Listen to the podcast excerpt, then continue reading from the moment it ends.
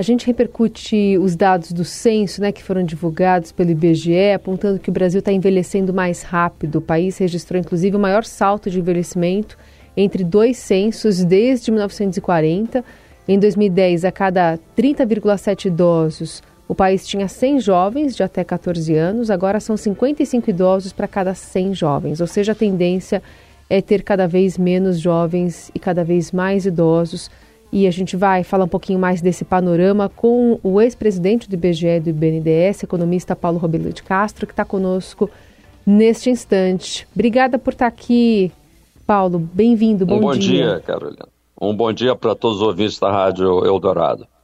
A gente sabe aqui que essas quedas né, nas taxas de fecundidade ocorreu de forma Sim. mais abrupta aí, e também tem o rápido avanço da medicina nas últimas décadas que aumentou a expectativa de vida. E queria te ouvir um pouquinho sobre o Brasil num contexto mais de panorama de mundo. Ele teve menos tempo do que outras nações, por exemplo, as europeias, para se preparar para esse cenário, não? É verdade. É... O fenômeno do envelhecimento ele é, é comum em sociedades é, cujas populações vão é, envelhecendo relativamente, ou seja, quando a média de idade vai evoluindo, a nossa média de idade entre uma média aritmética, ou seja, entre desde os, as crianças recém-nascidas até o idoso de mais de 100 anos, numa média desses 203 milhões de pessoas, a nossa idade média já está, se eu não me engano, estou falando de memória, hoje, com esse novo censo, na faixa de 35 anos. Portanto, a população, se ela fosse uma única pessoa, já seria um homem maduro. E eu uh, uh, me lembro perfeitamente que, quando iniciei na economia nos anos 70, nós éramos considerados, e assim os professores na Faculdade de Economia se referiam ao Brasil como um país jovem, um país cuja média de idade não passava dos uh, 19, 20 anos. Ou seja, nós tínhamos uma proporção de pessoas com pouca idade muito grande relativamente aos idosos, considerando pessoas com mais de 65 anos. O que, que aconteceu? De um lado, ah, os casais ah, ah, ficaram desanimados em relação a, a, ter filhos. Eu que sou de uma família de cinco filhos, eh, tive três é, e as minhas filhas estão entre um e dois, ou seja, tira, se tirar a média entre os, os, as duas filhas, por exemplo, é, não, não chega a dar dois, né? dá, dá um e meio. E é mais ou menos essa proporção é, brasileira, é até um pouco abaixo de 1,5 filhos por casal e caindo. E, ao mesmo tempo, a população idosa, que costumava ter problemas de saúde, é, começa a ter uma, apesar de todas as dificuldades do SUS, que são imensas, mas ela já vai tendo um pouco mais de acesso à, à orientação preventiva, aos cuidados, é, às vacinações, etc., de forma que os idosos vão prolongando um pouco mais a vida. Então, quando você coloca mais gente com mais idade e tira crianças que que jogariam a, a, idade média para baixo, o resultado é o chamado envelhecimento da população. Paulo, é, em teoria, se a gente para para pensar, é, é normal o, o, pai e a mãe cuidarem do filho e depois ali, a partir de um determinado momento, o filho, a filha, cuidar do pai e da mãe lá na frente, na, na, na velhice.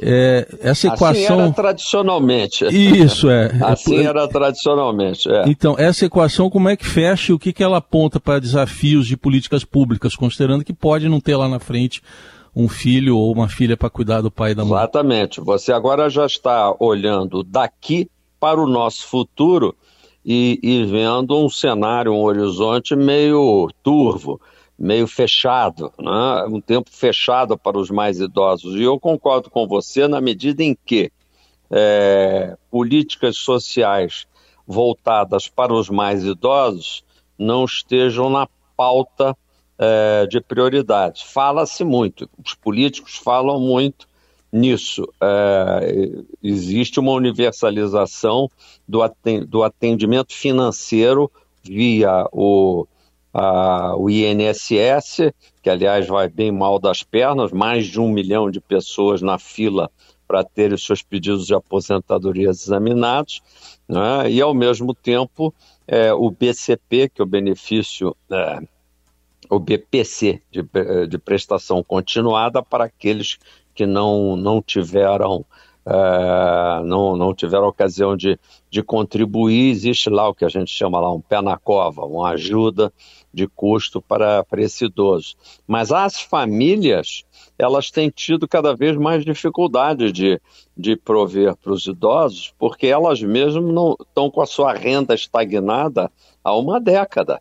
É, não existe crescimento econômico superior ao crescimento da renda per capita, ou seja, a renda do Brasil, e isso é uma coisa que me, me custa muito dizer, lamento profundamente, mas é a nossa triste realidade. Um, um, país que não, não cresce, ele não tem, não, não tem condições de prover adequadamente, seja por impostos, porque também, obviamente, o gasto público brasileiro é extremamente ineficiente. Em, em, bom português, os políticos são salafrários, jogam nosso dinheiro fora, entendeu? são, não, não têm uma visão de eficiência em custo, ninguém cobra isso, não há essa cobrança, o brasileiro morre de pagar em, é, tributos no, no Brasil e, ao mesmo tempo, as famílias tem pouco acesso a, a, a, ao crescimento de renda, então ela mal e mal dá para prover, e isso também determina, uh, quero te dizer, uh, uma decisão da, dos casais por terem menos filhos. Como a, uh, a qualidade de, um, de, de, de uma educação de um filho está cada vez mais cara, o sujeito prefere, às vezes, ter só um filho para cuidar um pouco melhor, a espalhar um, um recurso escasso entre três filhos, quatro filhos, cinco filhos, como costumava ser no passado. Quanto mais se puser mais um ou dois idosos para serem cuidados. Hum. A, a Covid ou a pandemia, de alguma forma, você acha que afetou grandemente essa curva? Porque ela já vinha apontando Não, mais ou menos para isso. Apesar né? de, apesar de, sim, é, é, o número hoje em dia a gente não tem mais essa, essa contagem macabra uhum. diária, uhum. mas paramos lá nos 700 mil. Só que desses 700 mil, é, vou, vou dar um chute aqui de cabeça, no máximo é, metade dessa população pode se considerar, do, dos falecidos por, pela Covid, pode se considerar é, é, idosa, não é? é? Tal, talvez nem tanto, acho que estou até exagerando, porque na realidade houve uma mortandade muito grande também na faixa adulta e até entre pessoas de menor idade. Então, na realidade, não chega a ter um, um, um impacto estatístico, a meu ver, tão grande, é, porque se de outra forma é, nós teríamos inclusive mais idosos. Se, você quiser saber o que é, onde é que existe o impacto de um fenômeno terrível, que é o da violência entre os jovens, jovens é, é pretos e pardos, do sexo masculino, isso sim é, é, é, visível a olho nu, vamos dizer, nas estatísticas do IBGE, o quanto jovens que não têm uma política social voltada para a educação, ou pelo menos para o treinamento, para o trabalho, e que se tornam delinquentes e que matam e morrem aos milhões, literalmente, uhum. né, na, no acumulado de uma década. O, o senhor citou aí a falta de uma pauta prioritária para essa faixa de público é, me chamou uma a atenção o seguinte: esses dados do IBGE, a Carol citou aí no começo, é, se refere a pessoas com 65 anos ou mais, e sendo que o Estatuto de Idoso considera idoso a partir dos 60. O senhor é. sabe por que esse recorte? Porque eu fico pensando, se o governo for adotar alguma política pública dos 65 para cima, como que fica essa faixa anterior dos 60 aos 65? É, na, reali na realidade, eu já passei dessa fase, então posso fazer um depoimento pessoal de que hoje em dia é, é, com cuidados adequados, eu não sei qual é a sua faixa de idade, mas ano que vem eu viro idoso lá, com você... 60. Ano que vem hein? eu viro idoso. Ano que vem eu viro idoso com 60. É, é mas pelo é. seu tom de voz eu estou te ouvindo aqui, você está muito bem e você sabe muito bem que ao você está com 59, então Isso, você está é. bom para tudo, bom inclusive para jogar futebol. É, não diria 90 minutos, mas dá para brincar. É, e eu com 75 posso te dizer perfeitamente que estamos bem para tudo, é, inclusive para capinar. Então, na realidade, é, tudo depende da saúde preventiva. É, é, muito importante que haja uma campanha educacional no sentido de que, desde jovem, todos têm que se cuidar para atingir essa idade mais, é, mais provecta.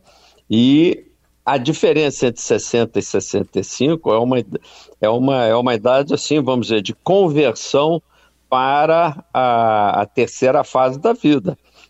Mas cada vez mais, não só no Brasil como em outros países, há, vamos dizer, um adiamento dessa data limite, é, que na realidade é uma, é, uma, é uma data de entrada nessa terceira fase, fase, é, fase porque é, existe depois, do ponto de vista do, dos custos previdenciários, é, um peso cada vez maior, porque, como os idosos estão felizmente conseguindo viver por mais tempo, a cada ano que passa e o sujeito fica lá, ele fica dando, vamos dizer, entre aspas, um prejuízo para o INSS. Ou seja, é, cada idoso que tem 90, 95 anos, ele certamente já está recebendo mais do que contribuiu na maior parte dos casos. É, então, é, é, é, importante que haja uma, um trabalho da sociedade no sentido de deixar as pessoas sadias, de forma que o, a, essa fase no ingresso à terceira idade da fruição financeira é, é, dos benefícios previdenciais ocorra um pouquinho mais tarde, uhum. que é exatamente o que aconteceu com a reforma da Previdência que foi feita em 2019, que criou já uma escadinha para um adiamento da entrada no benefício previdenciário. Eu estava falando, também pensei aqui em, é, nesse contexto atual de guerra, né? Tem muito fluxo migratório. O país também não tem sido Claro que tenha sido afetado, especialmente pelas bordas, Venezuela e tal, mas não é um país que recebe tanta gente assim para fazer alguma mudança né, nesse balanço de, de população, pensando numa força que está chegando, né? Carol, você tem toda a razão. No, no Brasil do passado, quem estuda os fluxos populacionais é, do Brasil na primeira metade do século passado, entre 1900 e 1950, foi uma, uma fase até, eu diria, muito bonita da nossa história, em que recebemos fluxos japoneses, fluxos de italianos, de alemães, de árabes, judeus, de asiáticos de um modo geral, é, e até pessoas, e mais recentemente populações próximas aqui na, na, nas Américas, que viam participar do fenômeno do alto crescimento brasileiro. Esse alto crescimento brasileiro foi para o Beleléu. E isso é uma tragédia, porque nós, como economistas, temos lutado a vida inteira para instilar a ideia de mais racionalidade e mais respeito aos dinheiros do, que são pagos, como já disse aqui, pelo brasileiro via impostos mas temos uma tragédia é, em termos de, de, de, desempenho administrativo desses políticos que nós elegemos. Então, na realidade, ninguém quer mais vir para o Brasil. O fenômeno é o contrário. Nós vemos é, pessoas de todas as faixas econômicas é, ambicionando uma oportunidade no exterior.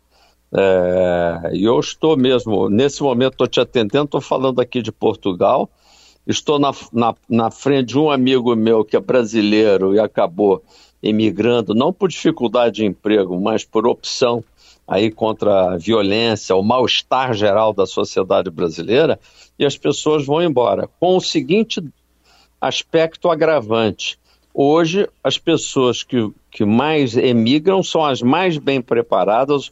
O Brasil gastou dinheiro, e às vezes em faculdades públicas, dando uma preparação de primeiro nível para o médico, para dentista, para o advogado, é, para o engenheiro, que acabou indo para os Estados Unidos, para o Canadá, para a Europa é, e babau. O, o, o, Brasil ficou de mãos abanando, terá ficado. É, e não dá para dizer que essas pessoas não, não podem ir, não devem ir. Nós é que temos que criar um outro Brasil capaz de atrair pessoas, porque somos um país extraordinário, uhum. temos um clima ótimo, temos um povo cordial. Nós temos é uma superestrutura de gente safada que administra o Brasil muito mal é, e que, obviamente, a gente tem paciência demais com essa turma. E estão estragando o Brasil. O Brasil, tá, o Brasil é uma banana estragada. Paulo, qual que é o limite para o Brasil ter uma nova reforma da Previdência? É, vou, já está quase, já está na hora, porque na realidade a reforma da Previdência ocorreu no momento de transição, não levar em conta que a reforma da Previdência também teria que ser é, com outro princípio, que é um princípio de capitalização, porque senão o jovem, ele, ao perceber que ele vai pagar muito e não tem uma um ele não forma um pecúlio, porque o INSS não forma um pecúlio. E todos sabemos disso, né? Você paga hoje como contribuinte e eu como aposentado recebo no, na boca do caixa esse mesmo dinheiro. E não existe uma a formação de um patrimônio. Deveria existir. Aliás, esse patrimônio existe. Esse patrimônio está ainda nas ações que a União detém da, de uma Petrobras, de outras importantes estatais, que inclusive a Eletrobras, que outro dia foi, foi vendida, é, que já poderia ter sido é, objeto de uma de uma de um de um pecúlio estatal, existem é, aplicações importantes da BNDESPAR, é, eu como presidente do BNDES posso dizer que é, são, são aplicações e investimentos extremamente bem feitos e que fazem, deveriam fazer parte desse pecúlio previdenciário para dar suporte e credibilidade para os contribuintes do INSS. E, e, e o INSS hoje é uma, é financeiramente muito mal parado. Muito mal parado. É um, é um outro buraco financeiro é, grave que poderia ser administrado de outra forma, com muito mais transparência, e isso tem tudo a ver com o tema do envelhecimento, porque como é que eu, eu posso dar segurança para alguém envelhecer no Brasil se o tema central, que é, é vamos dizer assim, o, a previdência pública dando suporte para o idoso, ela não é confiável. Nesse momento eu já tenho um desequilíbrio é, político é, muito importante e um desequilíbrio psicológico na cabeça das pessoas. Esse é Paulo Rabelo de Castro, economista, ex-presidente do IBGE, conversando conosco aqui no Jornal Dourado. Obrigada pela conversa, Paulo. Obrigada por nos atender. Um prazer muito grande, apesar de tudo, confiança no nosso país e a possibilidade da gente encontrar melhores caminhos. Um, um bom dia para vocês um todos. Bom dia.